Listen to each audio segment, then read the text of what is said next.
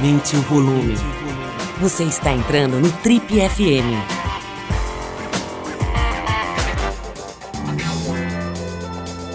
Oi, eu sou o Paulo Lima e você está acompanhando a versão podcast do Trip FM. Nossa convidada de hoje aqui no Trip FM é uma enorme inspiração para muita gente. Ela nasceu com uma insuficiência cardíaca congênita grave e enfrentou a descrença médica desde muito cedo. Isso incluía previsões sombrias para sua sobrevivência. Mas desafiando todas as probabilidades, ela não apenas sobreviveu além do primeiro ano, mas incrivelmente recebeu um transplante de coração exatamente no dia do seu trigésimo aniversário, quando ela já estava há vários dias na UTI, numa situação bastante frágil, inclusive ligada a um dispositivo que a mantinha viva, né? mantinha o sangue dela em movimento. Das limitações impostas pela condição de saúde a uma infância em que a participação nas aulas de educação física eram apenas um sonho bem distante, a Patrícia emergiu desse transplante como a primeira triatleta transplantada do Brasil e está lançando agora o livro Coração de Atleta, no qual ela conta a história de vida dela, com fotos, com textos bastante completos sobre essa trajetória realmente digna de muitos aplausos. Bom, sem mais delongas, a gente dá as boas-vindas para a nossa convidada de hoje, a Patrícia Fonseca, aqui no Trip FM.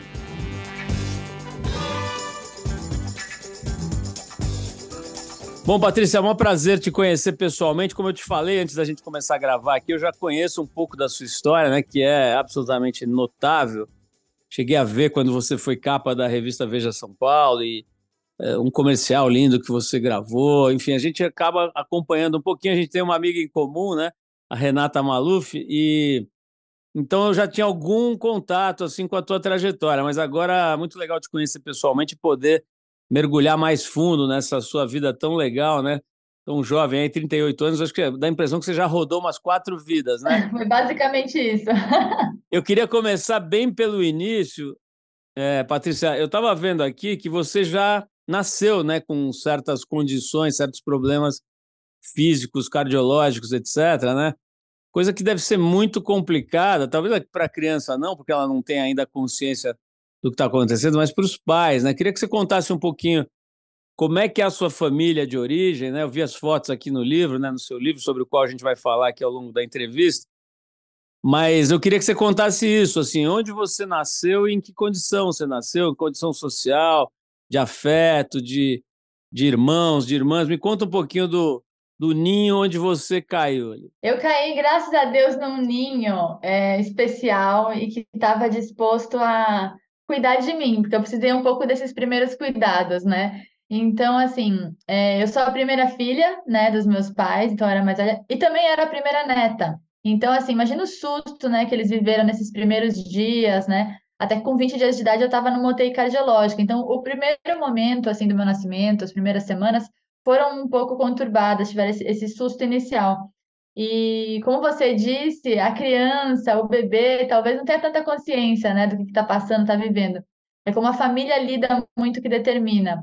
E, graças a Deus, eu tive a, o privilégio de crescer numa família que tinha um olhar, sabe, de, de não me limitar de não me fazer ver limitada ou que tivesse alguma doença. Na verdade, a gente não usava a palavra doença em casa, a gente falava probleminha de coração. Então, meus pais sempre lidaram muito com leveza com a questão cardíaca.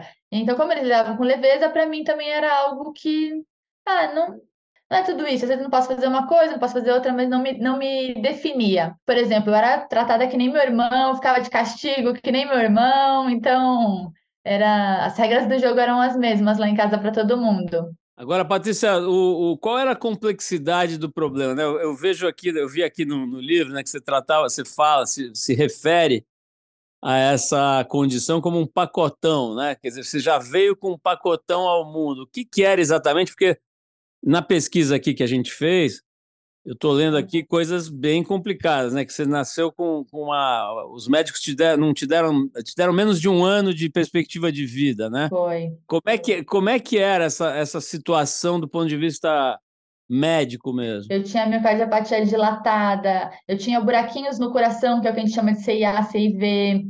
eu tinha questões genéticas, então eu tinha miocárdio esponjoso, que é um defeito genético que acontece no quarto mês de gestação.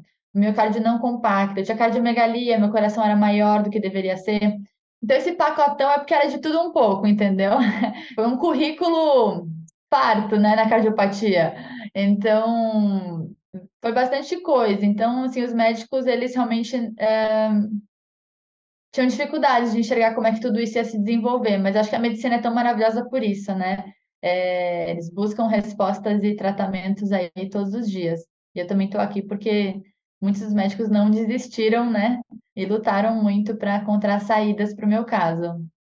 Patrícia, a gente não só concorda, né, como idolatra a ciência, a medicina em especial, né, os profissionais de saúde como um todo, mas também a gente sabe que tem muita crueldade, muita, muita incompetência né, e muita ignorância no meio médico, como tem em qualquer outro. Né? A gente entrevistou aqui recentemente a Maria Carvalhosa, que é uma moça, uma garota de 21 anos, né, e que ficou cega aos 13 por erro médico. É, em questão de dois meses, desde a intervenção desastrada lá que ela sofreu, ela ficou completamente cega até hoje, ou, ou quase completamente, ela enxerga alguns vultos e tal. E também a gente teve outras, outros convidados aqui que já relataram verdadeiras tragédias né, em, em relação à, à, incompetência e muitas vezes a grosseria mesmo, sabe? É uma frieza, uma suposta frieza, se transforma em grosseria, em delicadeza, em, em insensibilidade. Né? Mas vamos falar disso daqui a pouquinho, mas antes eu quero saber o seguinte: dá pra, já deu para ver, desde a hora que a gente abriu a, a conversa aqui, que você lida com muita tranquilidade, com muita, inclusive com bom humor, né, com, sobre, com, com essa condição toda, né? É, mas me conta assim, como é que eram as limitações da sua infância, né? Quer dizer, eu li aqui, por exemplo, no, no seu livro, que se chama Coração de Atleta, né, que você lançou agora recentemente, e eu li que, que por exemplo, que você tinha uma questão de, de, de uma espécie de insônia, né? Você, você tinha sono, mas não conseguia dormir por causa da, da patologia ali. Como é que era? Que, que, limitações você tinha, vamos dizer, quando você tinha, sei lá, 10 anos, 9 anos, nessa época da vida? Sim. Não, a, a dificuldade para dormir talvez venha um pouquinho mais tarde. Ela, quando eu tinha uns 14 anos, acabei indo operar, ou mais tarde também, que é uma das características da insuficiência cardíaca. Quando a gente está com, com, uma insuficiência cardíaca muito grave, a gente tem dificuldade de ficar com o corpo no horizontal, porque é, é como se a gente ficasse sem ar. Não importa, a gente vai botando mais travesseiro e de repente estão três travesseiros, de repente só sentado, né? A gente consegue ficar, porque senão a gente não respira. Então, é aquela coisa, a gente tem muito sono, mas não consegue dormir por causa da posição. É, com uns 10 anos, o que acontecia é que assim, eu não conseguia, às vezes, ter é, a disposição que meus coleguinhas tinham, né? Ou então nas brincadeiras não dava para fazer tudo que as outras crianças faziam. É, sabe aquela coisa de brincadeira de que divide em dois times? Ah, Bruna no meu time, Renata no meu time, vai dividindo os times. Eu era sempre a última a ser chamada na escola, né? Vou nas brincadeiras. Porque eu não conseguia correr tanto, eu não, eu estava sempre cansada. Então, assim, criança não gosta de perder, né? Então, digamos que eles não queriam muito eu no time deles. depois vieram, foram, foram aumentando né, limitações. Então, realmente, depois eu não conseguia respirar, eu não tinha apetite, que essa é uma característica da insuficiência cardíaca, você vai perdendo a fome. Até que realmente chegaram alguns momentos, assim, bastante graves, né, da insuficiência cardíaca, em que, às vezes, eu tinha dificuldade para falar. Os pensamentos eles iam ficando guardados na minha mente porque eu tinha algo para falar, eu tinha uma piada para fazer, mas eu não tinha força, sabe, para conseguir falar. Então, vai chegando um nível de cansaço que você vai evitando se mexer, evitando se comunicar.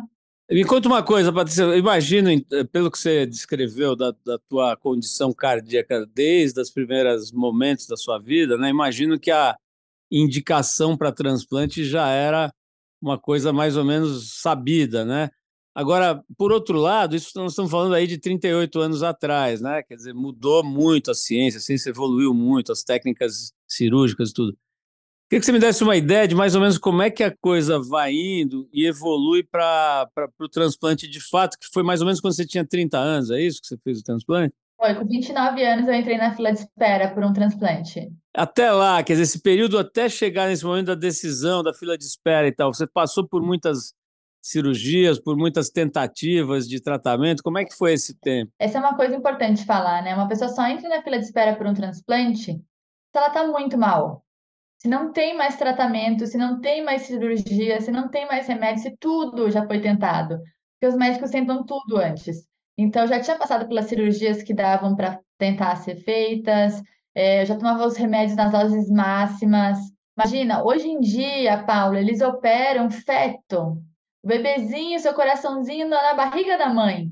Olha que avanço, né? E na minha época não se operava tanto bebê, não se operava tanto criança, muito menos se falar em transplante infantil.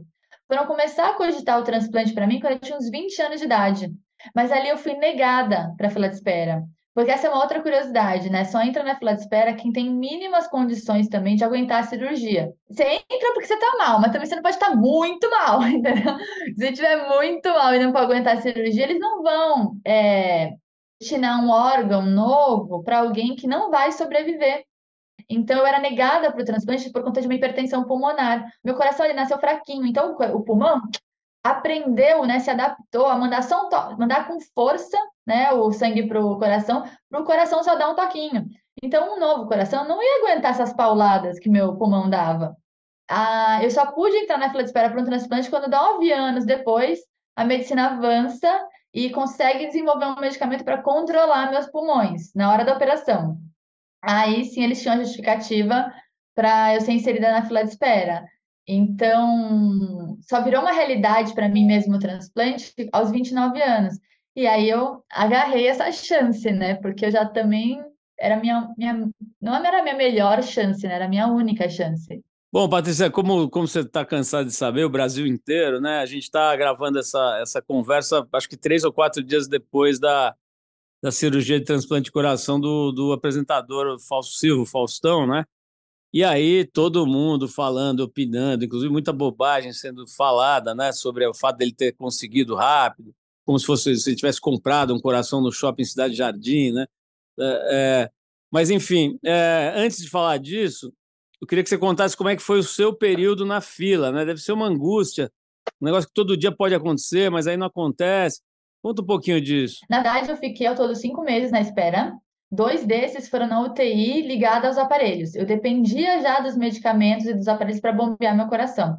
É um momento e é um período de muita realmente angústia, porque a sua vida depende da escolha de uma outra pessoa, que você não sabe quem é, que não te conhece e que vai ter o poder de decidir se salva ou não a sua vida. Porque o transplante é diferente de uma operação. Uma operação você marca uma data. O transplante não tem data, porque ele depende de uma doação de órgãos que não tem data para chegar. Então, todo, todo dia pode chegar, toda hora pode chegar, ou pode nunca chegar. Então, ele pode chegar dali um dia, o coração, dali uma semana, dali um mês, dali sete meses, ele pode não chegar. E isso vai realmente gerando uma angústia. Eu lembro quando eu estava internada na UTI, toda hora que o médico abria a porta do box da UTI, eu, ai, o coração, não, não é, é a comida. Ai, o coração, não, não é, a fisioterapia, sabe? Toda hora eu achava que era o coração, porque podia ser. E ao mesmo tempo, à medida que vão passando os dias, as semanas, os meses, e não vai ser no coração, você começa a se perguntar: será que vai chegar? Será que talvez é isso? Talvez é, é o fim aqui mesmo? Então é uma angústia realmente muito grande. E é por isso que também, ao, ao mesmo tempo, na mesma medida, é a alegria, né? O milagre e a comemoração quando chega. Né? Então, assim, que alegria, né, que chegou para o Fausto o coração, e que alegria que chegou logo, né? Na verdade, ele esperou algumas semanas, porque ele, ele entrou no dia 8 de agosto na fila, né? E sabe, Paulo, eu já vi coração chegar, se eu te contar, é, em um dia. A pessoa ficou um dia na fila de espera. Eu já vi coração chegar em uma hora. A pessoa entrou na fila de espera, deu uma hora, ligaram, olha, chegou o coração. Então, a gente quer, na verdade, que todas as pessoas possam receber rápido, que todas as pessoas na fila de espera não sofram tanto E para a gente salvar mais vidas e as pessoas sofrerem menos na fila, a gente precisa de mais doações de órgãos, né? Mais sims pela doação no Brasil. Então, que bom que a gente está falando mais disso, né? Patrícia, tem uma. Assim, a questão da saúde mental está muito aflorada nos últimos tempos. Acho que a pandemia tornou esse assunto também mais. É, mais evidente, mais no centro aí do, do palco, né? Protagonista aí das, das discussões.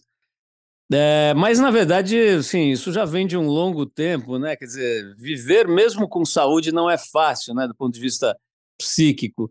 Imagina uma condição dessa, né? Então, queria que você me contasse um pouquinho como é que foi a tua epopeia do ponto de vista psicológico, sabe? Da sua da forma como você se sentia, como você se via, né? A sua própria autoestima e questão afetiva também. Pô, 29 anos com essas limitações todas, né?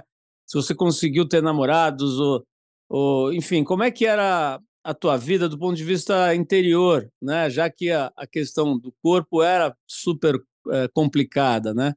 Quer dizer, que impacto teve? Quanto, quanto você conseguiu lidar bem ou mal com isso?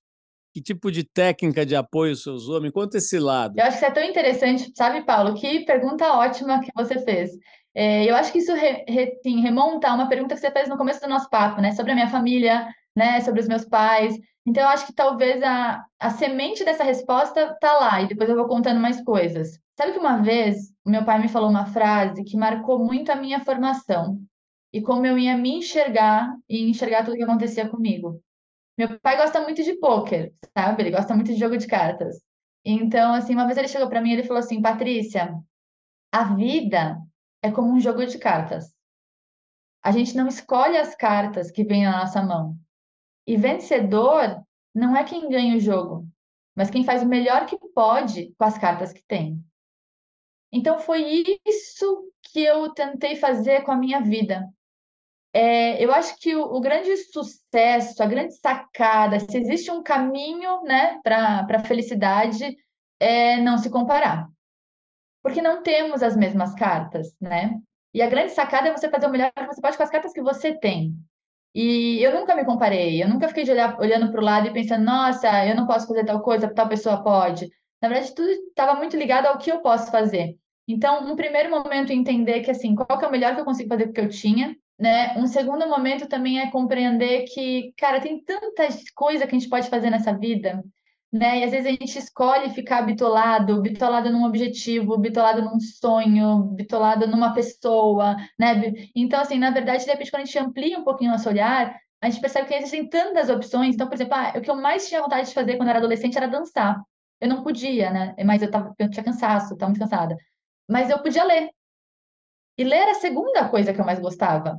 É, é curioso que, assim, é, você perguntou, ah, de vida afetiva, como é que foi? Eu nunca tive problemas, eu namorei várias vezes, entendeu? E eu acho que tudo, também tudo está muito ligado a como você se coloca, como você se apresenta.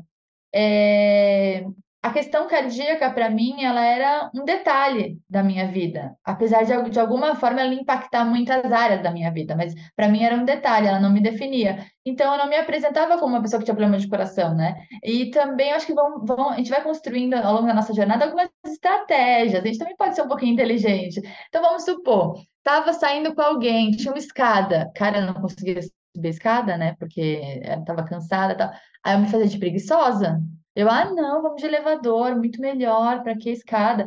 Não, eu nunca falei a palavra eu não posso. Como eu não ficava gastando meu tempo contando sobre a minha questão de saúde, isso acabava tendo um peso menor na minha vida, né? E as pessoas também não me viam dessa forma. Então, ah, eu tinha que tomar meu remédio na faculdade, eu ia para um cantinho, tomava meu remédio, ninguém nem percebia, as pessoas nem sabiam direito que eu tomava remédio, sabe? Tomava diurético, ia fazer xixi toda hora, eu não ficava falando para as pessoas que, ah, é que eu tomo diurético. É que eu faço xixi toda hora mesmo, é paciência. Ô, Patrícia, tem uma, uma, um parceiro nosso, que é o Rodrigo Mendes, ele foi já homenageado pelo Trip Transformadores. Eu falei sobre ele com você antes da nossa gravação aqui, né? É uma referência muito importante para nós. E ele teve, para quem não conhece, ele teve uma.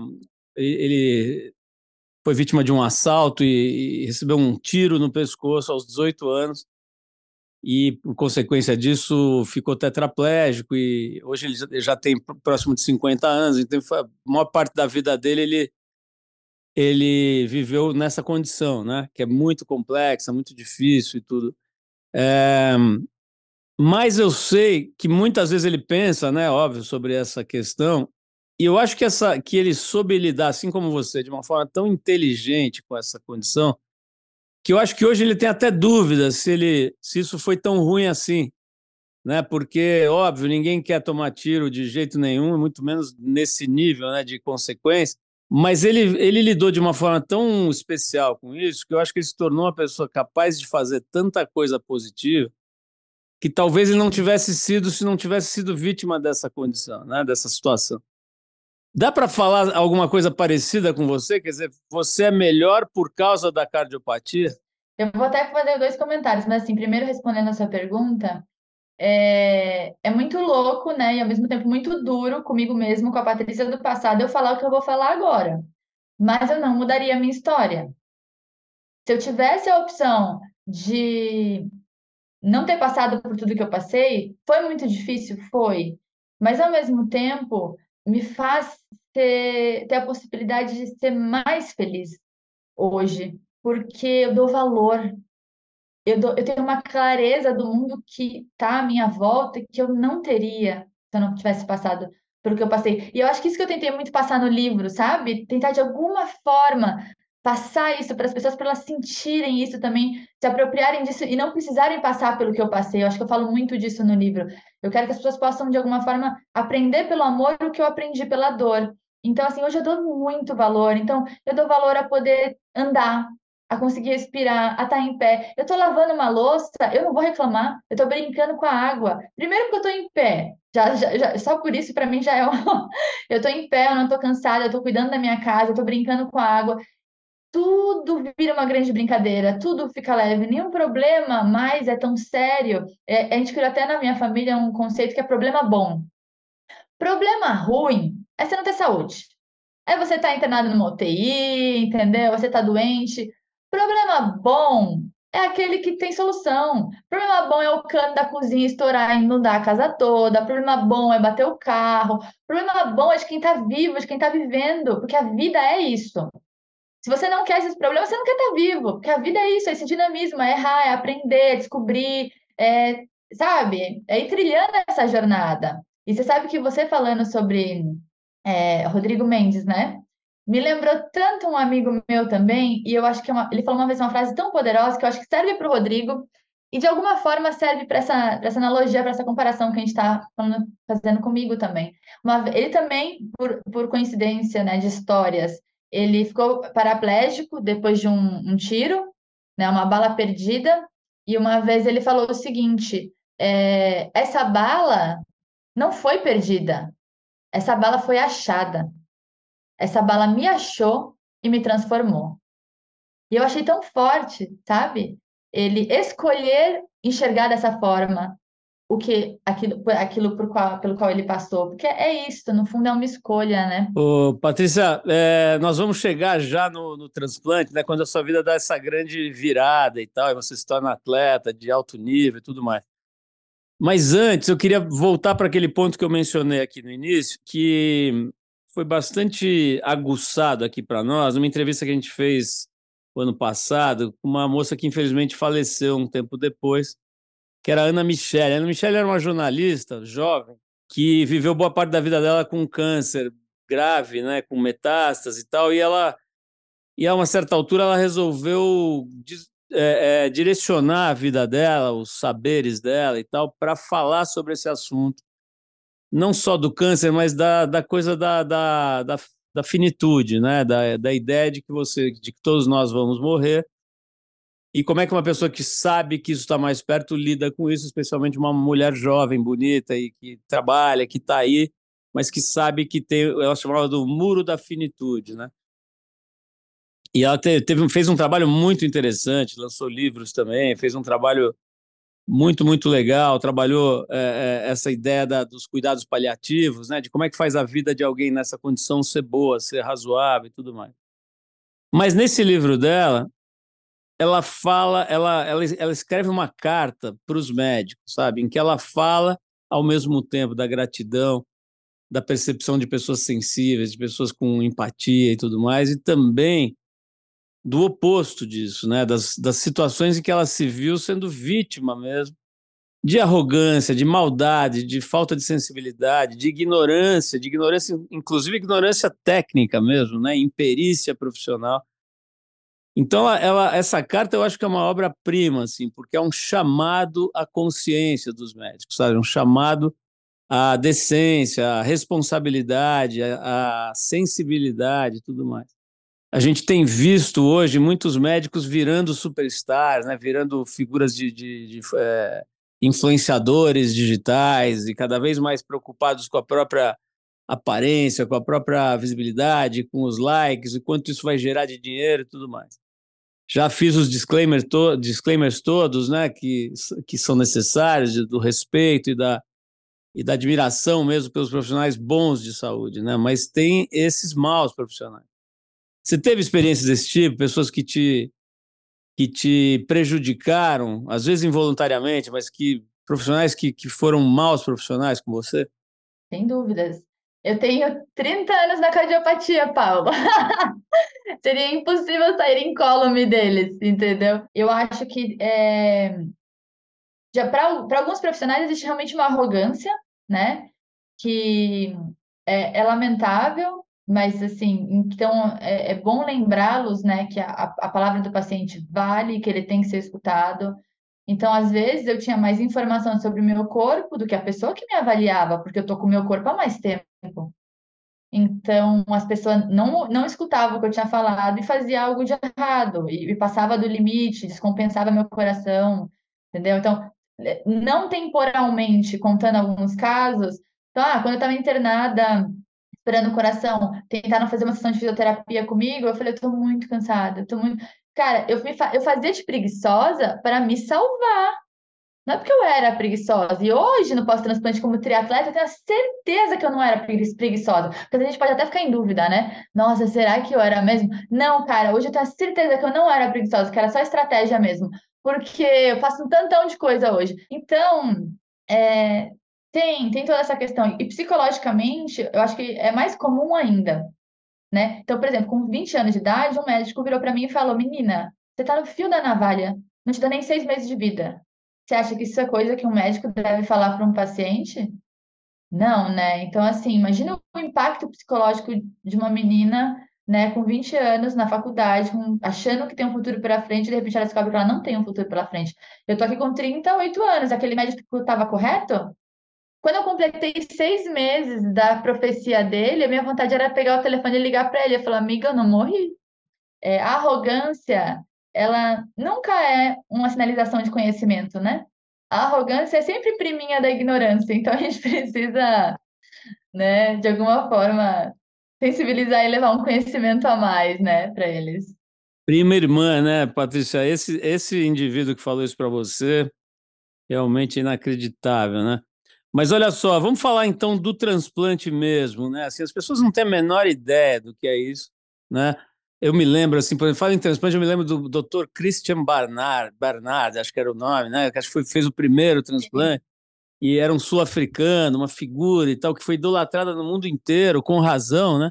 Pioneiro disso e tal. Mas assim, você não tem ideia do que é, como é que funciona e tal. Eu tenho uma foto muito. Aliás, tem muitas fotos incríveis aqui no seu livro. Né? Vou dizer o nome do livro de novo: Coração de Atleta, que a Patrícia lançou agora esses dias, né? O subtítulo é Renascendo na Mesma Vida, uma jornada de ousadia, superação e conquistas. Tem um mini prefácio aqui do Pedro Bial. Mas então, nesse livro tem um monte de fotos muito legais, né? Que é uma forma, aliás, generosa, né? De você compartilhar a sua intimidade ali ao longo da, de anos e anos.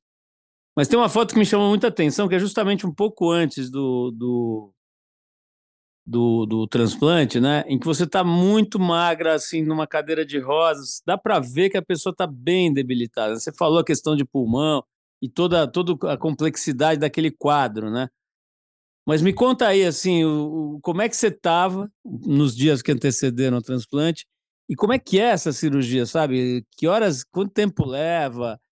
Como é que você vai? O que, que você sente na hora que você vai para essa cirurgia, né? Quem estava que do teu lado? Eu queria saber tudo que aconteceu naquelas horas que antecederam o transplante e durante? Foi assim, Paulo, o dia mais feliz da minha vida.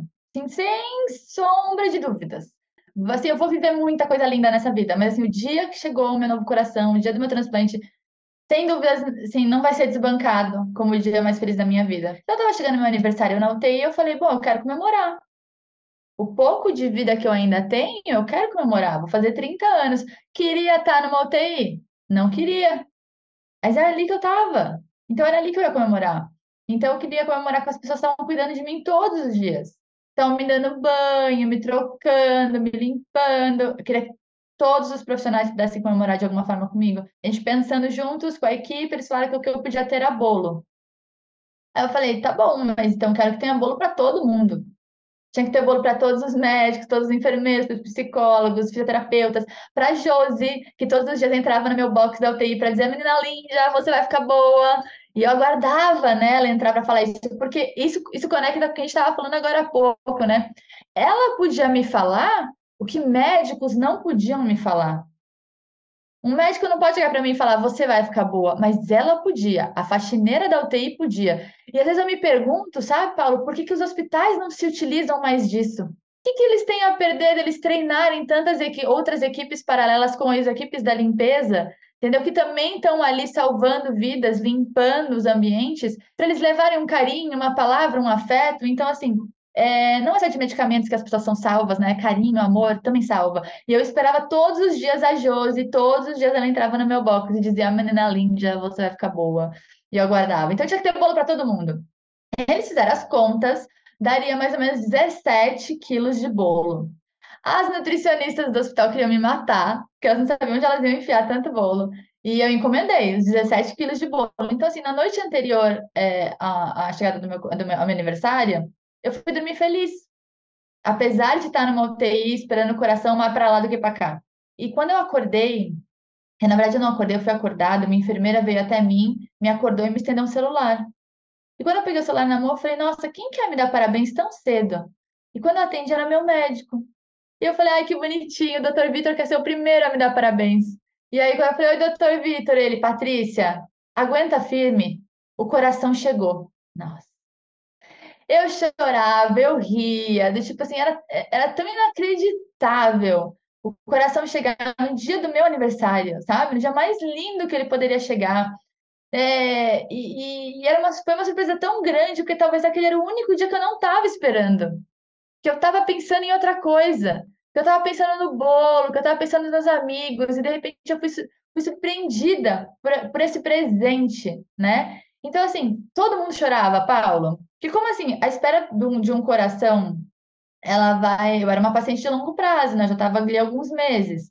Então, todo mundo perguntava, ah, o coração da menina, quando vai chegar o coração da menina? E quando ele chegou, os profissionais choravam, porque eles estavam vendo eu debilitada ali todos os dias. Então, assim, parecia que o coração nem era só meu.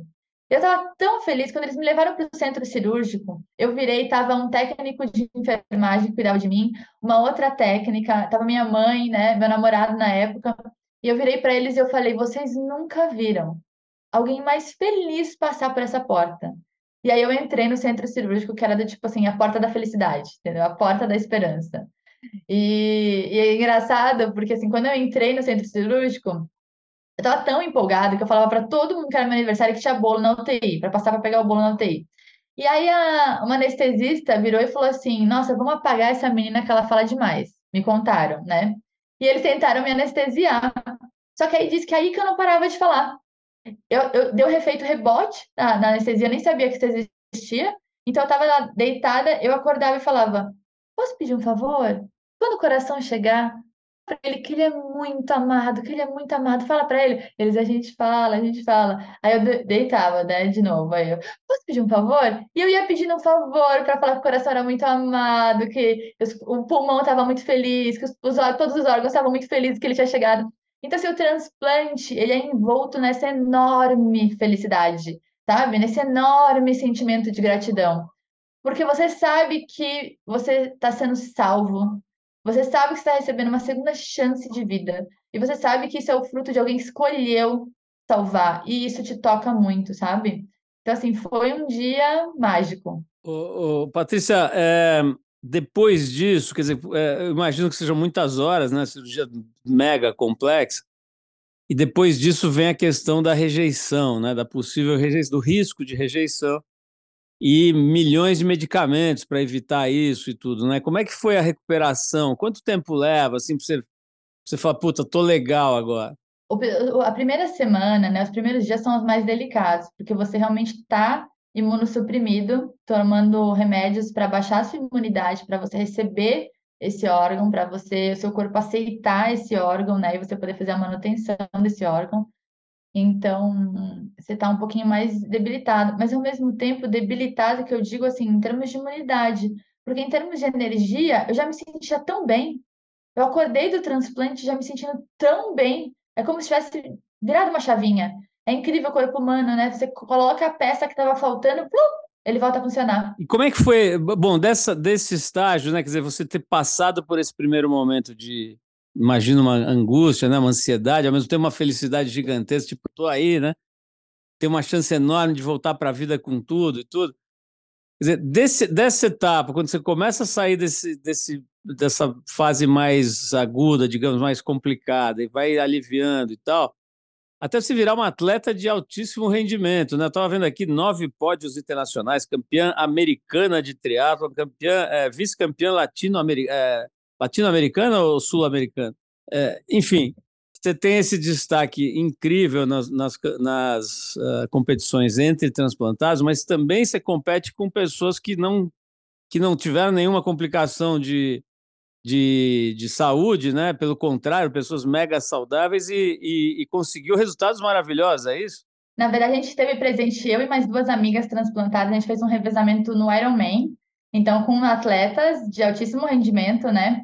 A gente fez um revezamento lindo em prol da doação de órgãos e sim, a gente compete também em provas de triatlon convencional, provas de corrida. A meia maratona que eu vou fazer agora no final do mês, enfim, é com todo mundo. Acho que eu vou ser a única transplantada. Nós estamos falando de um período de oito anos, né? Você tinha 30 quando fez o transplante, acabado de fazer 30, e agora você tem 38. Né? Num período de oito anos, como é que a tua vida se transformou nesse sentido? Né? Acho que em vários sentidos você poderia contar como é que a sua vida se transformou, mas nesse sentido, né, de passar de uma pessoa que tinha mil problemas, que não conseguia subir uma escada, para uma pessoa que faz um Ironman, ainda que seja com duas parceiras, né? Quem sabe o que é um Ironman, sabe que se fizer um décimo do Ironman já é muito.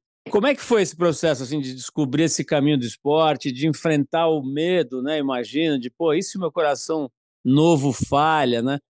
Me conta um pouquinho essa essa decisão, esse processo. Paulo, você é muito muito sensível nas suas perguntas, sabe? É, é, muito isso, sabe? Foi muito curioso, porque quando eu transplantei, eu tinha muita vontade de fazer tudo isso, né? Que nem eu contei. Mas é que nem o elefantinho que cresceu acorrentado na estaca.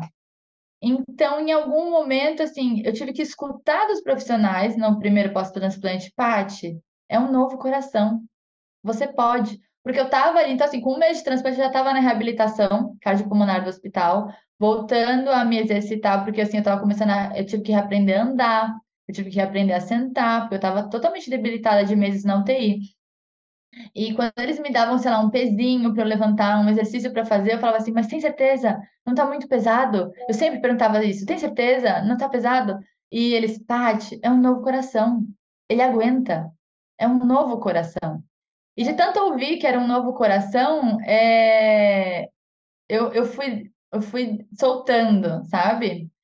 Tanto que agora eu já faço coisas que eles nem acreditam que o novo coração vai conseguir fazer. Então agora já sou eu e ele no, no, no comando. E aí o que aconteceu? O primeiro esporte que eu fui liberada foi a corrida, porque dentro do hospital é aqueles que conseguiam monitorar.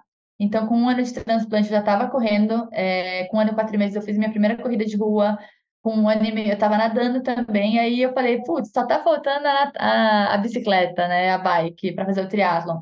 E eu descobri que existia as Olimpíadas dos Transplantados, que era um evento que, assim, é um evento que praticamente não se fala no Brasil, né, infelizmente, mas é uma, nós temos três Olimpíadas no mundo, né, as Olimpíadas convencionais, as Paralimpíadas e as Olimpíadas dos Transplantados. Ela é reconhecida pelo Comitê Olímpico Internacional, ela existe desde 1978. E quando eu descobri que tinha uma Olimpíada, eu falei, nossa, eu vou nisso daí. Eu falei, mas eu vou participar disso aí. E não só participar, como ainda queria ir no triatlon. E aí eu fui em 2017 na Espanha, a primeira transplantada de coração brasileira e a participar e junto de uma australiana, nós fomos as primeiras triatletas transplantadas de coração do mundo. No Brasil eu fui a primeira e no mundo nós somos juntas a primeira lá na Espanha. E a partir dali o bichinho picou, né? Porque é, era como se fosse assim, o grande finale, né, dessa história, era a cereja do bolo. E de repente o grande finale ele virou o que eu falo no livro, né? É um novo começo. Né? A minha história, aquilo não foi só uma experiência. De repente eu falei, cara, isso é muito gostoso, isso é muito legal. E eu comecei a querer participar de mais competições, de treinar mais, porque assim o esporte ele é uma grandiosa celebração da nossa saúde, né? Da gente sentir essa, essa nosso corpo vibrando, né, em, em sua potência. É mais do que respirar, você está ali correndo e sua respiração está dando conta, né? Então, isso vai é, é literalmente viciante. Então, imagina ainda para alguém que não teve isso a vida toda. Então, agora eu quero continuar brincando. Deixa eu perguntar uma, uma coisa. É, evidentemente, você não, não sabe, acho que imagino que saiba nada sobre o doador, né? Especificamente, você não sabe quem era, que gênero, que idade, não sei. Você, realmente não fica sabendo nada, né? Nem a idade do coração. Não, na verdade funciona dessa forma. É, você pode ter direito a saber idade e gênero, mas eu escolhi também não saber. Né? Então, vai muito de cada pessoa. É, no nosso país, a doação é anônima no nosso sistema. Às vezes as pessoas confundem por causa de outros sistemas e de outros países, né? Então, aqui a doação é anônima. Quem doa não sabe para quem vai. E quem recebe não sabe de quem veio. O que existem, as pessoas confundem, é especulações, né? Então, ah, porque naquele dia tal pessoa doou, naquele dia tal pessoa recebeu. E é muito triste quando também a mídia aborda isso de uma forma a dar a entender que é a pessoa, porque não tem como saber. Nós temos um sistema de transplantes que é sério, que é, é sigiloso por lei esses dados, e qualquer compartilhamento seria crime. Então, assim, o que existem são especulações, né? Então, os dados de doador e receptor são protegidos por lei. Isso é tão importante de falar porque isso dá, traz segurança para o processo, traz segurança para o sistema, traz seriedade né? Então, para quem doa. Então, às vezes tem pessoas que falam assim, Paulo, nossa, não, mas eu não quero saber para quem foi. Quando elas ficam sabendo que elas não vão saber, que ninguém vai vir falar com elas, aí elas aceitam doar. Porque elas querem ajudar, querem salvar vidas, mas é, é, é muita coisa, né, envolvida. E, e para o receptor, todo receptor recebe com muito amor, né? A nossa gratidão, né, o nosso, nosso obrigado é exercido para a sociedade. Eu percebo muito isso, que os transplantados têm uma vontade, uma necessidade de ajudar, né? De contribuir com o mundo ao seu redor, porque eles receberam um bem muito grande e eles querem ajudar. Então, eu acho que o anonimato, ele torna a doação de órgãos ainda mais bela e o ato ainda mais belo, que é o fazer o bem sem ver a quem. Patrícia, eu não sou exatamente um especialista em cardiologia, nem em nada relacionado a isso, mas é interessante ver né, que tem quase que um consenso planetário, que até onde eu sei não tem nenhum fundamento científico, de que o coração ele, ele congrega ou concentra a emoção da pessoa. Né? Possivelmente isso não tem nada a ver com a, com a ciência, né? imagino que isso esteja lá em certos campos do cérebro e, enfim, que processa as emoções e tudo mais mas o mundo resolveu que é no coração, né? Então tem essa coisa de fazer gestinho de coração, e desenhar coração quando está apaixonado, isso aí realmente acho que em qualquer lugar, na, sei lá, na Mongólia, no Paquistão, vai ter isso. Eu queria fazer uma pergunta, talvez seja meio infantil, meio ingênua, eventualmente até meio burra, mas como é que é quando você recebe um coração de outra pessoa, né? Às vezes te passa pela cabeça uma emoção que você sente, que que vem de um lugar que você não sabe qual é? Quer dizer, tem alguma coisa meio mística nessa ideia de ter um coração de uma outra pessoa que não está mais aqui? Paulo, excelente pergunta, juro, porque assim, muita gente faz essa pergunta e eu dou risada, né? Eu acho que a gente deveria, pessoal, começar a fazer gestos de cérebros, pequenos cérebros, entendeu? A nossa cultura, ela dá um destaque perante os outros órgãos para o coração, E vale lembrar que o coração é uma bomba, né? É uma bomba que bombeia o sangue. É, os nossos sentimentos, né? As nossas emoções, quem a gente é, não está no coração. E eu sou a prova viva, porque tiraram o meu coração, botaram outro no lugar. E eu sou Patrícia, eu penso como Patrícia, eu sinto como Patrícia. E nada muda, além do fato de que tudo muda porque eu estou saudável. E agora sim eu posso ser Patrícia plenamente. Agora sim eu posso exercer a minha identidade plenamente. É, a vida ela está no cérebro, né? Quem nós somos, essa coisa alma, espírito, cada um pode acreditar no que quiser. Onde que tá, né? Que casinha que tá isso daí? Tá no cérebro. Tanto que na doação de órgãos, quando o cérebro morre, é, é, acabou, não tem volta, né? É a morte encefálica, é, não tem mais irrigação no cérebro. A, a vida, ela está no cérebro. É ele que define ou não, né? Ah, então, assim, é, o cora... não se, não, além de eu me sentir feliz e saudável, não sinto nada de diferente. Além de eu sentir fome que eu não tinha antes, não sinto nada de diferente. Olha, ainda, ainda bem, né? Já que a gente está falando de órgãos, ainda bem que eu fiz um disclaimer antes de fazer essa pergunta sem pé nem cabeça, né? Já que a gente está falando de partes do corpo, mas é tem isso, né? Tem essa, essa coisa meio, sei lá, meio, meio, meio uma mistura de misticismo com crendice, com uma coisa meio maluca, né? Que fica na, na curiosidade, eu acho que popular, e imagino que seja por isso que você disse que já ouviu muitas vezes esse tipo de pergunta. Mas eu queria falar do para a gente fechar aqui, Patrícia, sobre um tema que é muito importante para você por razões óbvias, não só porque você passou por isso, acabou de contar né, toda a alegria e toda a, a, a vida que isso te trouxe, mas também porque você está dedicando uma parte grande da tua energia para difundir a ideia da doação, né, que ainda é um tabu, que ainda é uma questão, né, muito pouca gente autoriza por medo, por crendice, por razões que não têm muita conexão com a lógica, né? É, mas eu queria falar, pegar, aproveitar essa história do Fausto Silva, do Faustão, para que você explicasse, você que está tão por dentro desse assunto, explicasse para a gente o que, que realmente aconteceu, né? Porque tem muita burrice sendo propagada, que ele comprou no shopping, que ele foi atrás, que o dinheiro resolveu, porque senão, se fosse pobre, estaria daqui a 10 anos estaria sem coração. Qual que é a história real do transplante do Faustão? É, essa semana, né, com o caso do Faustão, inclusive no Instituto Sou Doador, a gente publicou várias histórias, o pessoal pode checar lá, de pessoas que receberam em um dia, de pessoas que receberam em quatro dias o órgão, em 17 dias, em uma semana. Sim, não é um privilégio do Faustão ter recebido rápido, e graças a Deus que ele recebeu em algumas semanas, que ele recebeu rápido, que é o que a gente quer para todo mundo.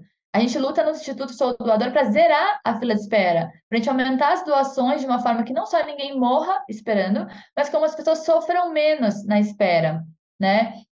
Então, assim, em primeiro lugar, não é um privilégio. E, ao mesmo tempo, já vi também muita gente rica morrer, porque não chegou a doação, porque não chegou um coração compatível. E acho que é aí que a gente pode desmistificar agora, falando de compatibilidade. O que, que aconteceu, né, no, no caso do Faustão? primeiro lugar, as pessoas precisam entender que existem critérios para definir quem pode escolher, é, quem pode é, receber ou não um órgão. Então, a gente falou isso um pouquinho no começo do nosso papo. Tem definições sobre tipo sanguíneo. Então, assim, eu só posso, eu sou A positivo. Eu tinha que receber um coração de tipagem A, né? Se chegasse um coração B, eu não posso receber esse coração, né? Não vai ser compatível. Então, tipo sanguíneo tem que bater do doador é, tamanho e peso, porque um coração grande, que está numa pessoa grande, não vai caber numa menina pequena, não vai fechar a caixa torácica, sabe? É, anticorpos tem que bater, então é feita a análise do anticorpo de doador-receptor. A gente não pode receber um órgão que traz uma doença que a gente não tem, né? Então, assim, alguns critérios vão definir se a gente pode ou não receber aquele órgão. E mesmo esses critérios todos batendo, tem outros critérios que vão definir se esse órgão vai ser aceito ou recusado. Como assim, né, recusado? O coração só dura quatro horas fora do corpo. Então, uma análise tem que ser feita se vai dar para chegar a tempo para salvar aquela pessoa. Quando eu estava na fila de espera, apareceu um coração compatível no Ceará. Mas eu estava aqui em São Paulo. Nem com o jatinho ele chegaria a tempo. Então, ele foi oferecido para alguém que estava atrás na fila de mim, que a minha vida ele não salvaria, mas poderia salvar de outra pessoa. Além da logística, um outro critério que pode ser de é, recusa do órgão é a qualidade do órgão. Quando aparece um coração bom, o primeiro da fila pega, o primeiro compatível. Mas quando aparece um coração não tão bom, a equipe médica talvez pode olhar e falar: meu paciente aguenta esperar mais um pouquinho. Vou esperar ver se chega um coração menor, melhor. Quando eu estava esperando, o coração que eu recebi foi o terceiro. O primeiro foi negado porque o coração, a pessoa tinha sofrido overdose por drogas, então estava muito judiado o coração, e eles acharam que eu podia aguentar mais um pouquinho para receber, quem sabe, um coração que não tivesse tão ruim. O segundo coração também foi negado, porque ele estava com as artérias todas entupidas, e eu ia ter que passar por uma angioplastia para desentupir as artérias daquele coração. Mas esses corações foram para outras pessoas, pessoas que os médicos aceitaram, porque às vezes elas tinham horas de vida. Às vezes elas tinham um dia de vida e aquela era a chance do médico de salvar aquela pessoa. Para talvez dali um tempo, essa pessoa receber um novo coração. Mas aquele coração salvou uma vida, né? Ele foi para uma pessoa e salvou uma vida que estava atrás da fila de mim. Então, o que, que acontece? O Faustão ele tinha um sangue raro, ele tinha o sangue B, não é tão prevalente na nossa população. Então, a fila em que ele estava já era menor. Ah, mas a prioridade, como é que define a prioridade? A prioridade é técnica, né? Não é o médico que define, ah, meu paciente está mal. Então, assim, pessoas que estão em hospital, dependendo de drogas para bombear o coração, que era o meu caso, e era o do Faustão também, tem prioridade a quem está conseguindo esperar em casa, né? Então, tem alguns critérios técnicos que definem quem tem prioridade porque está mais grave. Então, o Faustão estava numa fila de prioridade que tinha umas 12 pessoas e o primeiro da fila negou. Por qual motivo negou? É sigilo daquele paciente se é porque ele não estava bem, se é porque não tinha logística, tempo para chegar o coração para essa pessoa onde ela estava, né? Se é porque talvez o coração não era tão bom, a equipe negou, mas algo fez a primeira equipe negar e a equipe do Faustão aceitou. Se aceitou porque talvez ele não estava tão bem, precisava receber logo, né? Se aceitou porque talvez acharam que depois ele podia piorar e não ia chegar um outro órgão. Aí são os motivos também da equipe dele, que são o sigilo do caso dele. Mas o que aconteceu com o Faustão não é um privilégio. Na verdade, é o que a gente quer que ver acontecer com todo mundo. Genial, Patrícia. Você fez, você homenageou aí muita gente, né? Você fez reverência a muita gente, inclusive a faxineira da UTI, os médicos e profissionais de saúde todos. Acho que é legal, eu estava pensando aqui enquanto estava falando, né? Me lembrei, a gente na Trip faz a revista de bordo da Gol, né? E agora na pandemia, por exemplo, quando a, as empresas aéreas foram totalmente impactadas né, pelo, pelo, pela, os efeitos da, da, da Covid e tal. É, uma das razões para as companhias aéreas, para a Gol em específico e para as outras também, manterem uma malha mínima de voos foi a, a, a, doação de órgãos. Né? Então a gente via lá os, os comandantes, as, as tripulações, os mecânicos se, se expondo né? Naquela, nos momentos mais graves da, da pandemia se expondo para que não parasse o transporte de órgãos. Né? Eu cansei de ver, a gente fotografou e tudo, os, os uh, enfermeiros chegando com aquela malinha, né? aquela malinha térmica, aquela, aquele cooler, né? Com órgãos, não só coração, mas também corações, tal, para serem transportados naquele momento em que o mundo estava parado. Né? Então, também, acho que vale, aqui que você falou de logística, né? vale falar também é, não só da Gol, mas de todas as companhias aéreas que, que mantiveram essa. e que fazem isso todos os dias, né? transportam gratuitamente órgãos e tudo. É, e muitas outras pessoas, né? o cara da ambulância que transporta a hora que o avião chega. Enfim, tem muita gente legal, mas é muito importante esse trabalho que você está fazendo e acho que é muito importante também o, o caso do Faustão e agora a dedicação dele da família né, para propagar isso, né, porque estão vivendo essa bênção aí de ter conseguido um coração para prolongar a vida dele. É, Patrícia, muito obrigado. Eu quero de, é, recomendar para quem está nos ouvindo e gostou do papo que vá até uma livraria ou que vá até a internet, né? Procurar o Coração de Atleta, livro da Patrícia, que tem esse prefácio do Pedro Bial, Renascendo na Mesma Vida, uma jornada de ousadia, superação e conquistas. Dessa grande triatleta que agora vai fazer uma meia maratona, se não bastasse, né? todos os mil triatlons que ela já fez, agora vai fazer uma meia maratona. Só para humilhar a gente, né? Que não teve cardiopatia e não faz nem um décimo disso aí. Muito legal, Patrícia, essa tua história ah, toda, verbo, principalmente a energia. O verbo não é humilhar, é inspirar. É, inspirar, inspirar, tá bom. É, é, É, mas é muito legal essa, essa tua energia de, de usar essa tua nova vida aí para para gerar proporcionar outras, né? Então, é, parabéns aí pela tua trajetória, boa sorte para o livro. Quero convidar você. Pena que a gente se conheceu só agora, senão teria te convidado para participar. Mas se você puder ir lá, para quem está nos ouvindo no rádio na sexta-feira, amanhã na Oca, no Parque do Ibirapuera, vai rolar a Casa TPM e o assunto, curiosamente, é o corpo da mulher, né? Vários ângulos e tal. Pena que a gente se conheceu agora, mas outras virão, eu vou te chamar para participar. Mas se você puder ir lá e quiser ir lá estiver pedalando ali no Ibirapuera, treinando ou correndo, dá uma passada lá. A partir da uma e meia da tarde, duas horas, vai começar a programação. Tem muita gente legal lá. Tem a Denise Fraga, tem a a, a Paola Oliveira, que está aqui no seu livro, inclusive, né? Ela, ela contribuiu com a imagem dela para campanhas, né? Ela vai estar tá lá com a gente também. Tem a Bárbara Paz, a Marta Noel, um monte de gente legal discutindo as questões do corpo feminino. É, Patrícia, brigadíssimo mais uma vez. É, parabéns pelo livro, pela, principalmente pela tua trajetória, por essa alegria, por esse tônus vital que você emana aí, que dá vontade da gente sair correndo e fazer um triatlo aqui depois de conversar com você. Muito boa essa inspiração. Obrigada, Paulo, foi muito especial.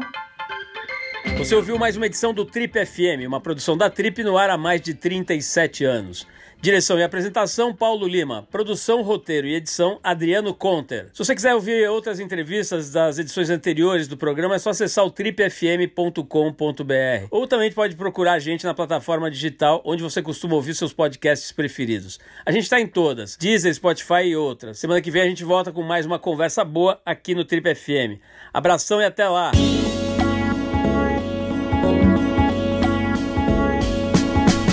Você ouviu Trip FM.